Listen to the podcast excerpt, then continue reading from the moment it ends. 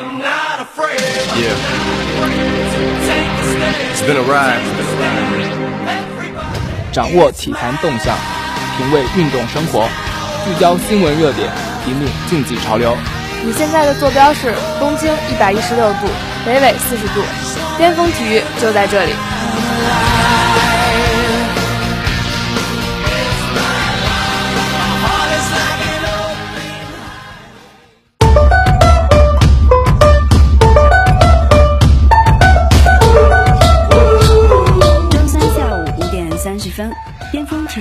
您准时相约。大家好，我是永新，我是阿元。随着国庆假日的结束，今年的假期余额已变为零，新生们也正式开始了大学生活。虽然小长假终结，但是各种精彩赛事才刚刚开始。本周 NBA 季前赛开战，各支球队都在为新赛季磨练队伍。足球场上，2016法国欧洲杯预选赛正在进行之中，出线形势已经明朗。还有中国网球公开赛、F1 俄罗斯站等综合赛事。现在就让我们开始今天的体育资讯之旅。首先来看 NBA，阔别三个月之久的 NBA 开始季前赛的争夺。虽然是以练兵为目的，输赢倒在其次，但是比赛的过程还是十分精彩。北京时间十月十三日，上赛季东部冠军骑士在克利夫兰迎来灰熊的挑战。此役詹姆斯复出，上场二十六分钟拿下十四分。不过骑士全队命中率不高，前三节的单节得分都没有超过二十分。灰熊则凭借稳健的发挥，在前三节建立起十分的领先。虽然骑士在最后一节展开疯狂反扑，但是灰熊顶住了压力，最终以九十一比八十一战胜骑士。骑士方面，詹姆斯砍下全场最高的十四分三助攻，Jefferson 十一分六篮板。灰熊方面，黑白二雄合力拿下二十四分七篮板，帮助球队取胜。后卫康利四分九助攻，格林十一分四篮板。迈阿密热火坐镇主场迎来马刺的登门挑战。马刺在第三节结束前带着十三分优势进入第四节，眼看大局已定的他们在末节崩盘。热火打出一波二十三比六的攻势，强势逆转比分。最终凭借末节的大逆转，热火以九十七比九十四战胜马刺，夺得胜利。马刺方面，老将邓肯贡献十四分六个篮板。今夏刚转会而来的阿尔德里奇逐渐适应新的环境，砍下十七分八个篮板。文纳德十四分七个篮板。热火方面，当家球星韦德砍下十五分三个篮板，勒尔顿十一分一次助攻，板凳席也有不错的发挥。杰拉德格林十七分三个篮板，约翰逊十四分两个篮板。新赛季即将拉开帷幕，而媒体们的各种预测早已是见怪不怪了。除了上赛季冠亚军勇士和骑士，马刺无疑是最令人关注的。自从阿尔德里奇宣布加盟后，争论的声音就再也没有停止过。再加上被波波维奇称为未来的门面的伦纳德良心价五年续约，以及大卫韦斯特放弃一千万转投马刺的惊人之举，都让球队被推到了风口浪尖上。马刺的球迷自然是十分惊喜，单接了这么多年，一通网就甩了别人好几条街。终于盼到了新人的出现，当然，质疑的声音也不在少数。阿尔德里奇虽是联盟的顶级前锋，但是与马刺的磨合情况还未可知，而且球队的核心 GDP 又老了一岁。如果要给2015-16赛季的马刺找出一个最大的疑问，我们会选择什么呢？阿尔德里奇能否融入这个不断传球的集体？不。他自己都知道这不是问题。丹尼格林能否增加一点持球进攻？不，这种期待是下一步的事情。卡瓦伊·伦纳德是否能真正成为球队领袖，配得上波波维奇交给他的权限？是的，以上这些问题或许都很重要，也必须好好解决，却远不是真正的关键。对新赛季的马刺来说，他们能否登上冠军讲台，最大的疑问是托尼·帕克。更确切地说。问题是他们能否赢回一个足够健康、充满活力的帕克？众所周知，欧锦赛开始之前，帕克说过自己恢复了健康。不过，这样一个健康的帕克，欧锦赛却打得很挣扎。一个残酷的事实：三十三岁的托尼·帕克如今已是马刺首发阵容的薄弱环节。二零一四一五赛季，他饱受腿部伤病困扰，场均只能拿到十四点四分、四点九次助攻。这两项数据都创下了他自新秀赛季以来的最低值。对他这样的老兵而言，健康是关键。我们不再期待他能恢复2013年的状态，但至少他必须是健康的，打出完整的篮球。他不能拖累球队。他的持续低迷加上吉诺比利的老去，是如今的马刺外线无法承受的。对阵快船的系列赛，他不仅无法在防守端对位保罗，甚至连进攻也出了问题。帕克说，他想拥有更长的职业生涯。若真如此，新赛季就是他的十字路口了。机遇与挑战同在，新赛季的马刺从没有时代结束。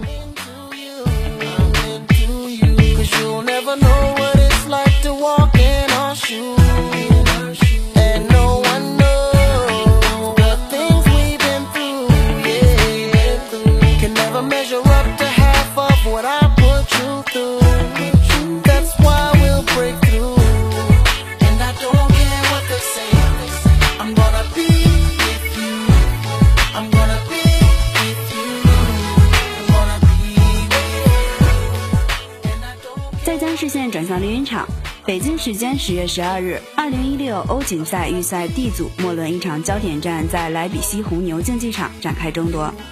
德国主场二比一力克格鲁吉亚。德国此前四次对阵格鲁吉亚取得全胜。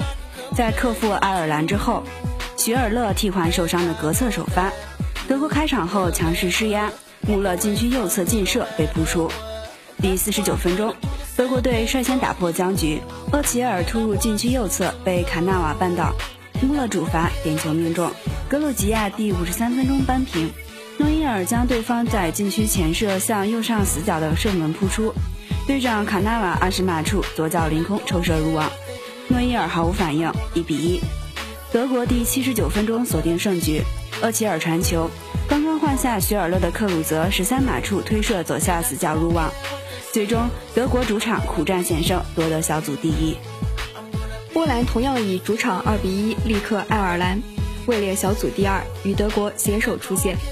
第四十二分钟，莱万多夫斯基十三码处冲顶右下角入网，打入制胜一球，这是他在本届欧预赛的第十三粒入球。北京时间十月十一日，欧洲杯预选赛 H 组开始一场较量，意大利客场三比一击败阿塞拜疆。以不败战绩成为本届预选赛包括东道主法国队在内的第十支出线队。梅拉蒂助攻埃德尔首开纪录，纳扎罗夫终结意大利欧预赛二百九十分钟不失球，沙拉维打破一千零六十天国家队进球荒。北京时间十月十日，C 组一场焦点战在瓜纳斯新市镇球场展开争夺，西班牙主场四比零大胜卢森堡。卡索拉和帕科双双梅开二度，西班牙夺得小组头名，提前一轮出线。同组另两场比赛，乌克兰客场二比零取胜马其顿，斯洛伐克主场零比一负于白俄罗斯。斯洛伐克和乌克兰同积十九分，最后一轮将为小组第二的出线权而战。在较早进行的比赛中，一组的英格兰在主场温布利大球场二比零取胜爱沙尼亚，沃尔科特和斯特林先后进球。英格兰继续保持全胜战绩，瑞士主场七比零大胜圣马力诺，获得小组第二出线。爱组早已获得出线资格的葡萄牙轮换七人出场，C 罗并未进入比赛名单。葡萄牙开场仅五分钟取得领先，丹尼人球分过后突入禁区边沿内捅射被扑出，场上队长纳尼补射空门上角入网，一边再战。塞尔维亚第六十五分钟扳平。克拉罗夫左路低传，Z 托西奇十码处推射破门，葡萄牙第七十八分钟再度领先。埃利塞乌左路回传，穆迪尼奥二十码处弧线球破门，二比一。在其他场次的比赛中，F 组的头名北爱尔兰客场一比一战平芬兰，希腊主场四比三险胜匈牙利，预选赛取得首胜仍垫底。罗马尼亚客场三比零完胜法罗群岛，获得小组第二出线。G 组的奥地利客场三比二逆转险胜黑山，提前出线的奥地利继续保持不败战绩。瑞典客场二比零取胜列支敦士登，罚丢点球的伊布扩大比分。俄罗斯客场二比一取胜摩尔多瓦，俄罗斯继续以两分优势领先瑞典，占据积分榜次席。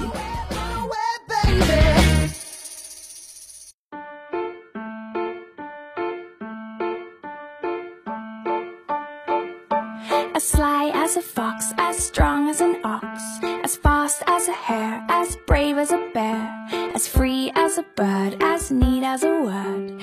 北京时间十月十一日，总奖金额为三百七十五万五千零六十五美金的 ATP 五百赛中国网球公开赛结束最后的较量。决赛的对决又是我们熟悉的德约科维奇和纳达尔，这是他们两人继二零一三年后再度会师中网决赛。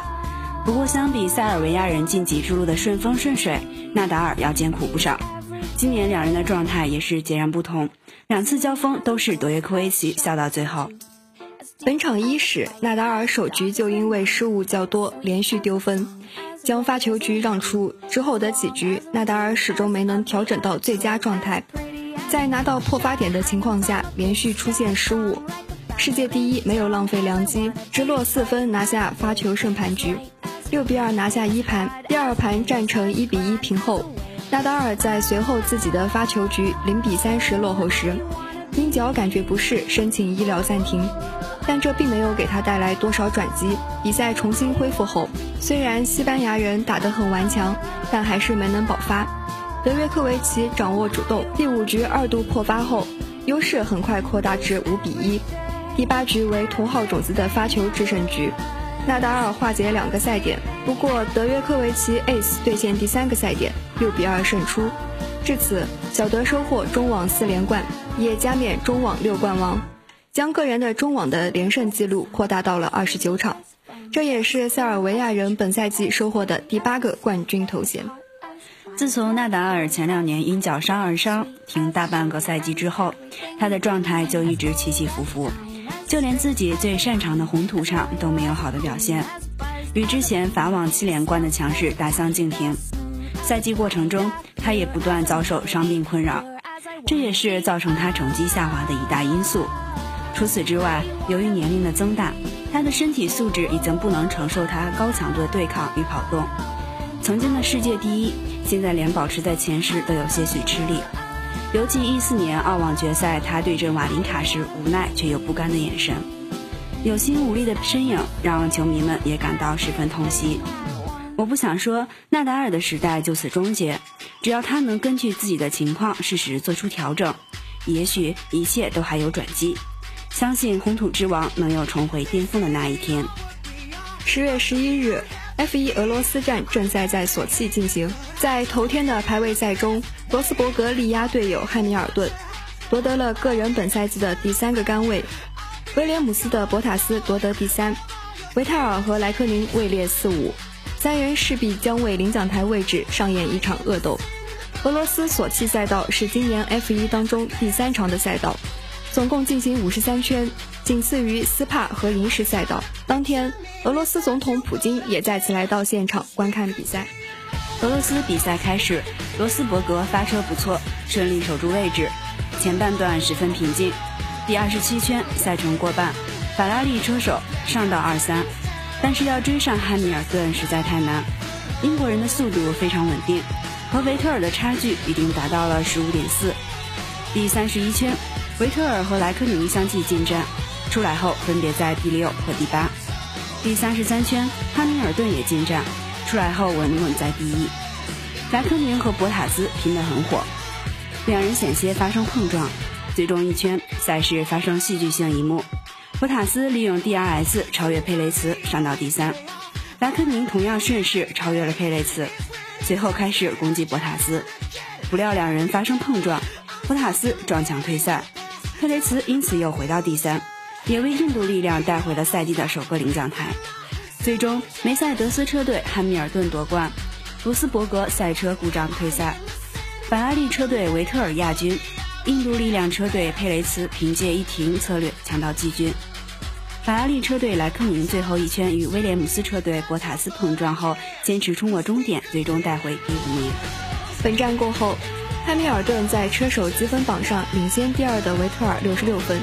第三的罗斯伯格七十三分，所以在两周后的奥斯汀，英国人将第一次迎来机会，提前拿下他的第三个车手总冠军头衔。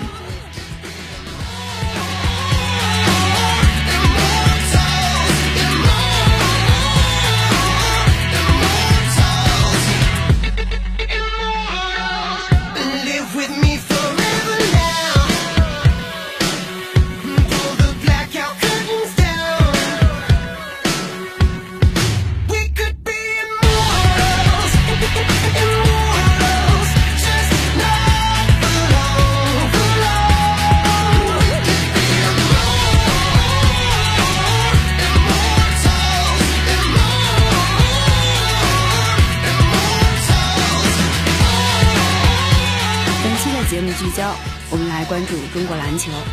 二零一五年亚洲男篮锦标赛已经烟雾散尽，尘埃落定。伴随着东道主中国队的胜利，他们终于再次回到了亚洲篮球的顶端。北京时间十月三日，二零一五男篮亚锦赛决赛，中国男篮以七十八比六十七战胜菲律宾，以九连胜战绩夺得冠军，同时获得了直通里约奥运会的入场券。二零一三年兵败马尼拉的中国男篮，在二零一五年重新夺得亚洲冠军，这是中国男篮自一九七五年首次参加亚锦赛以来，队史上的第十六个亚锦赛冠军。本届亚锦赛，虽然男篮小伙子们的实力并不是最强的，但是我们凭借顽强的精神意志完成了比赛。周琦、郭艾伦、赵继伟等九零后组成的青年禁卫军，用锐不可当的激情和活力，为中国男篮敲开了通往里约奥运会的大门，也开启了属于自己的时代。中国男篮刮起的这股青春风暴中，十九岁的周琦年龄最小，却是最耀眼的明星。大魔王亚锦赛期间，在进攻端场均能贡献九点九分，进攻手段之丰富令人称奇，暴扣、中投都不在话下，偶尔还能如后卫般从三分线快速移至篮下完成二加一。防守端，中国队场均四点九次盖帽，其中一点九次都出自周琦之手。决赛之夜，周琦贡献了十六分和十四个篮板，为自己的冠军之旅画上了完美的句号。周琦是未来的内线支柱，而辽宁双子星二十一岁的郭艾伦和二十岁的赵继伟，则是中国队多年受困于控卫疲软的解药。控卫一直是中国男篮的软肋，自从刘伟退出国家队后，控卫一直是青黄不接。郭赵二少，一个狠，一个稳，堪称目前国家队的金牌双控卫。郭艾伦是队内打破进攻僵局的头号尖刀，他犀利的突破不但能充实自己的得分账户。同时也不耽误为队友助攻。本届比赛，郭少场均有十点九分入账，全队仅次于易建联。此外，四点一次助攻和一点三次抢断均为全队最高，和易建联、周琦一起入选赛事最佳阵容，实至名归。赵继伟虽然数据不如搭档亮眼，但他的大局观和组织才华已初露锋芒，尤其是对阵约旦队时送出的八次助攻，赛后被公鲁明点名表扬。更难能可贵的是，辽宁双子星都有不错的紧逼盯防能力。决赛场上，两人轮番上阵，防的菲律宾王牌控卫威廉仅得八分。在国际篮球越来越倾向于快速灵活的发展趋势下，对进可攻、退可守的金牌控卫，让中国队有了在未来和强队抗衡的资本。如此一批青年才俊，再加上正值当打之年的易建联，正如龚鲁明所说。这支中国男篮的未来绝不仅是一次亚锦赛冠军。然而，周琦等人今后的成长仍需扎根于 CBA 联赛。由于诸多年轻国手在联赛中上场时间难有保证，所以本届男篮从三月就开始集结，用超长的集训为联赛补课。有业内人士称，长期集训为年轻队员储备好了良好的体能，增加了彼此间的磨合度与信任度。随着逆转韩国一役，年轻队员实现了自我释放，战术执行力明显又上了一个台阶。CBA 如今的竞争强度和发展方向，意味着机会对于年轻球员是难能可贵的。因此，如何把握机会，更是年轻人要认真思考的问题。在成长阶段，更多时候是潜力决定发展下限，态度决定发展上限。亚锦赛这批新人之外，CBA 中不乏天赋异禀又颇受球队重视的球员，比如北京的方硕、广东的高尚、八一的邹雨辰等。他们前进路上面对的最大敌人就是自己。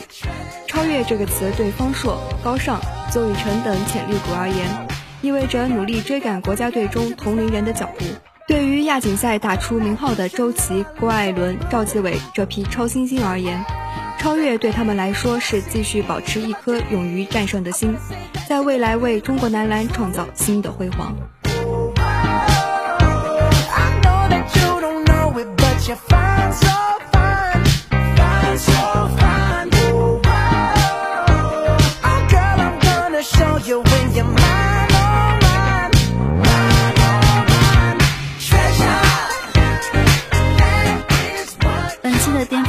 就是这样。感谢编辑苏格，导播 d e f r y 欢迎继续收听我们在土豆、豆瓣、喜马拉雅、蜻蜓 FM 节目。广播台的纳新也在持续当中，欢迎学弟学妹们踊跃报名。六轮九 online 广播台期待你的加入。更多新鲜体育资讯，更多深度体育解读，尽在巅峰体育。我们下期见，再见。